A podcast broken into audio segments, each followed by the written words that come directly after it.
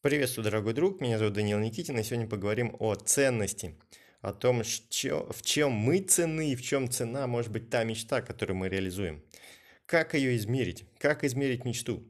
Этим вопросом я задался благодаря тому, что в моей жизни появился, возможно, первый человек в мою команду, это моя тетя Марина Олеговна Беляева, которая, вы знаете, любит читать. Вот есть люди, которые не любят читать. Я знаю, что в моем окружении такие есть. И вот у нас появился человек, сильная сторона которого посчитать. Я сейчас буду с ней создавать некие процессы, некие сервисы, которые помогут нам использовать эту ее сильную сторону, потому что она реально получает удовольствие от табличек, от цифр, от данных, от их анализа. И я понимаю, насколько это важно и ценно для всех нас, и насколько это трудно для всех нас, когда мы считать не любим. Так вот, Первое, первый вопрос, когда... А, и это совпало с запросом Евгения Андреевны Коршин на команду, ну и с моим тоже запросом на команду. И, в общем, я сейчас создаю учебную программу «Всегда умножая бренд на сеть», и она создается в рамках асинхронных консультаций. И я двигаюсь вот такими запросами, стараюсь теперь посвящать им не просто один, там, два, три ответа, а неделю, чтобы все-таки создать какой-то результат. Мне кажется, что за неделю результат можно создать, и вот эти 7, 7 дней, 7 подходов, 7 э, шагов, да, вот их достаточно, чтобы получить какой-то результат, потом его надо там закреплять, совершенствовать и так далее, и так далее, но вот все-таки нужно двигаться э, еженедельным ритмом, но отчитываться за неделю. Итак, какие ответы приходят в голову мне о том, как считается ценность меня как автора, как считается ценность того, кто нанимает команду, кто собирает команду. Сто процентов это в деньгах. Вопрос зарплаты встает тут же. И здесь важно научиться считать свой час. Я отталкиваюсь от того, что я в компании продаю себя за 500 рублей в час, а сейчас как консультант уже продаю себя за 1000 рублей в час, потому что то, что я даю, оно расширяет перспективу. Это не просто результат, зафиксированный в моменте, который человек, что называется, ставит на полочку, ну окей, включает свой какой-то процесс, да, это возможность наладить процесс, на, наладить то, что дает дальше результат, эту пресловутое не рыба, а удочка, то есть не, не изделие, а фабрика. Вот, поэтому здесь я стою дороже, вот, и понимаю, что... А, и как считается час или как считается стоимость? Очень просто. Важно понимать, что человек создает, какой у него процесс, какой ему нужен результат, сколько он ему принесет и сколько из этой суммы он готов выделить на нас как специалистов. То есть если у компании процесс дает какую-то ценность, какую-то стоимость, следовательно, она ее делит. И здесь очень важный задык, который я нашел себе, связанный с командой. Я понимаю, что я пока не понимаю цифр, которые мне приносят те или иные процессы. Они чаще всего связаны с другими людьми, то есть, если набор состоялся, то я заработал. Если никто не пришел, то я не заработал. Когда я один и работаю сам с собой, это неплохо. То есть, я просто получаю обратную связь, остаюсь без денег. Я очень долго платил за аренду, мне это когда-то надоело, я договорился с Александром пусть будет Ганготри, с Александром Ганготри, о том, что я плачу только тогда, когда человек приходит. Вот. Но мы общаемся, Александру Гангодрю, я думаю, надеюсь, было полезно со мной общаться в какие-то моменты, а мне сто процентов было полезно общаться с ним. И поэтому, когда никто не приходил ко мне на спикербук, мы просто общались, хорошо проводили время.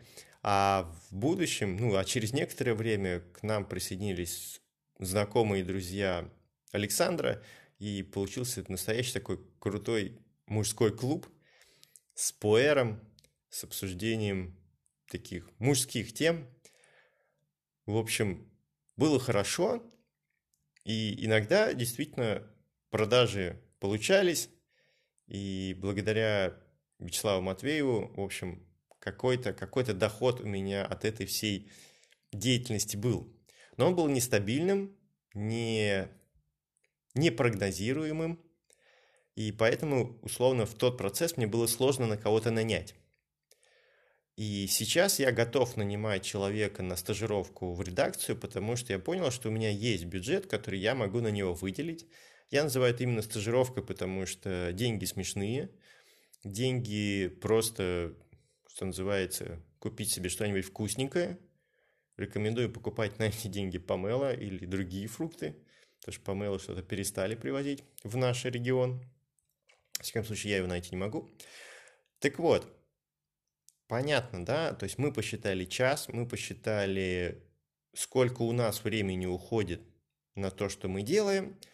Можем понять, что если мы будем делать то же самое, но другими руками, то мы в этот момент можем сделать что-то еще, а следовательно мы часть денег можем отдать другому. Здесь все понятно, ценность легко посчитать, что кому отдавать, тоже легко посчитать, все понятно. Но есть неочевидные ответы, которые я тоже хочу дать. В чем может быть еще ценность? В чем она может измеряться? Это 100% в ускорении процессов. Когда вы начинаете не просто заменять себя, а добавлять человека к тому, что уже приносит деньги, что уже понятно, в чем есть типовые процессы, типовые результаты – то есть вы понимаете, что если вы за неделю сделали столько-то, то если вы будете то же самое делать вдвоем, то за неделю вы заработаете, вы получите в два раза больше. Это максимальное ускорение, которое можно достичь, потому что третий человек увеличивает ценность результата всего лишь на треть, четвертый на четвертинку, пятый на, на как сказать-то, на пятую часть, в общем, и так далее. То есть это с одной стороны. С другой стороны, мы понимаем, что ускорение связано не только с, собственно, распределением, точнее, да, разделением нагрузки, а еще и с тем, что каждый человек что-то приносит свое, и в этом смысле процессы могут ускоряться просто благодаря, например, конвейеру, благодаря каким-то, ну, неочевидным вещам. Я всегда вспоминаю, что я, по-моему, полгода тер морковку вертикально, подошла Юлия, которой не хватало сил тереть морковку вертикально. Она ее стала тереть под 45 градусов, и я понял, насколько же это быстрее и проще. Но, к сожалению, сам я до этого догадаться не мог. И, в общем, друзья, привлекайте в свои процессы других людей, чтобы просто посмотреть, как они делают то же самое, что и вы, потому что там может быть прорыв. Итак, что еще? В чем еще ценность, может быть, и человека, и его мечты? Сто процентов в масштабе. Сообщество для меня не праздный интерес, не праздное слово. Да, я работаю уже с сообществом, я понимаю, что редакционная модель нужна тем, вокруг кого уже создается сообщество. Пока ты, ты можешь использовать элемент редакционной модели. Ну, редакционная модель – это способ ускорить, упростить и удешевить производство контента.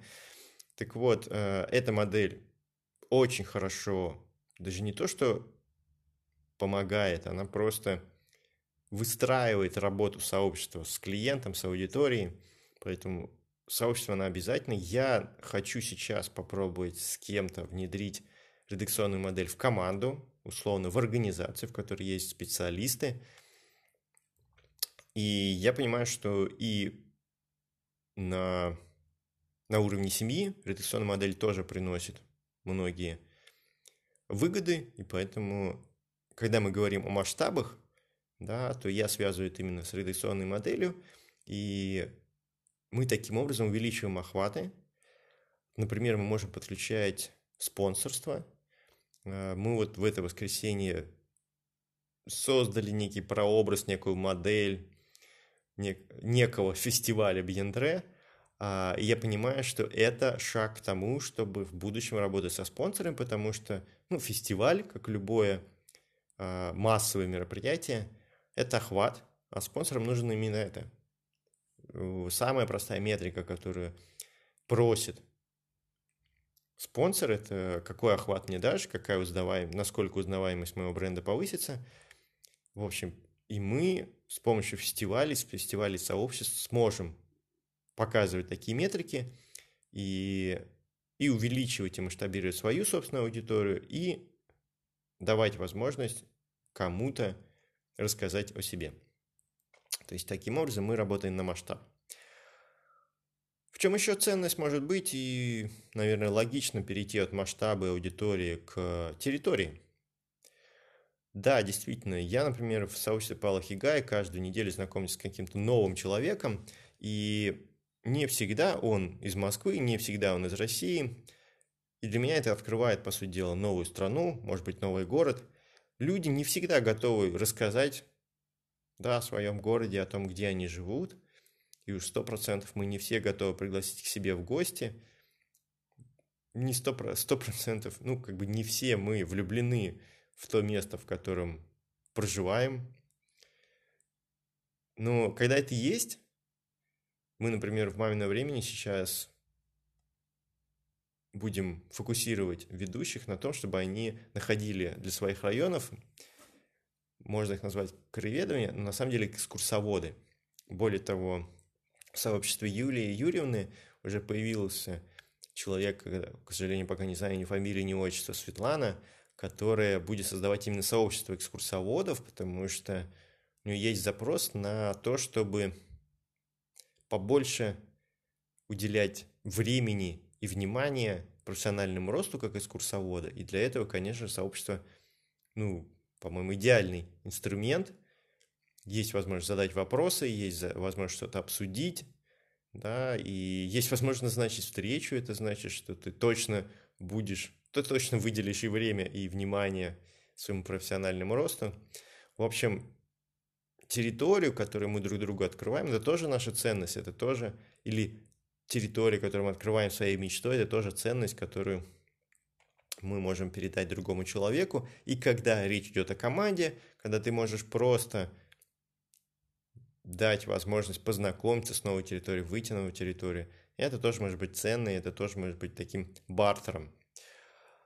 Евгения Андреевна Коршунова, благодаря которой мы вообще сейчас задались вопросом, команды и ее построение, ее собирание, она дала мне еще один пласт, который у меня действительно очень часто вылетает. Мне достаточно просто упомянуть о чем-нибудь, то есть просто услышать что-то, какие-то слова увидеть, и я тут же понимаю, насколько мне это ценно, и насколько это мне нужно, и насколько для меня это важно, и тут же становлюсь фанатом и того, кто мне это принес, и, и того, что он принес. Но я знаю, что не все так быстро могут ориентироваться в том, что на них свалилось, и лучше подсказывать, лучше подсказывать, в чем ценность. И сто процентов это делать лучше с эмоцией, передавать вот эту ценность через эмоции, потому что эмоции, они воспринимаются быстрее, проще, и большим количеством людей нежели сухие цифры, расчеты или просто, что называется, голые идеи без каких, какой-либо, какой, какого-либо объяснения. Так вот, а, эмоции – это наша ценность, это то, что можем подарить другому. Я сегодня публикую свою вакансию, стажировки, и Евгения Андреевна первая спросила, а в чем, собственно, цимис, в чем а, прибыль-то для человека – она тут же сама сориентировалась, сказала, что проходить стажировку в редакции Бьендре или редакции «Мое на время» ценно тем, что если ты сам автор, тебе просто надо все наладить, ты должен увидеть, как с авторами рабо- можно работать, а с одной стороны. С другой стороны, вполне ты можешь быть в будущем и контент-менеджером или личным помощником, который такую работу может организовать для других, и ты в той стажировке, которую будешь проходить, увидишь свою какую-то услугу, увидишь свою какую-то ценность как специалиста.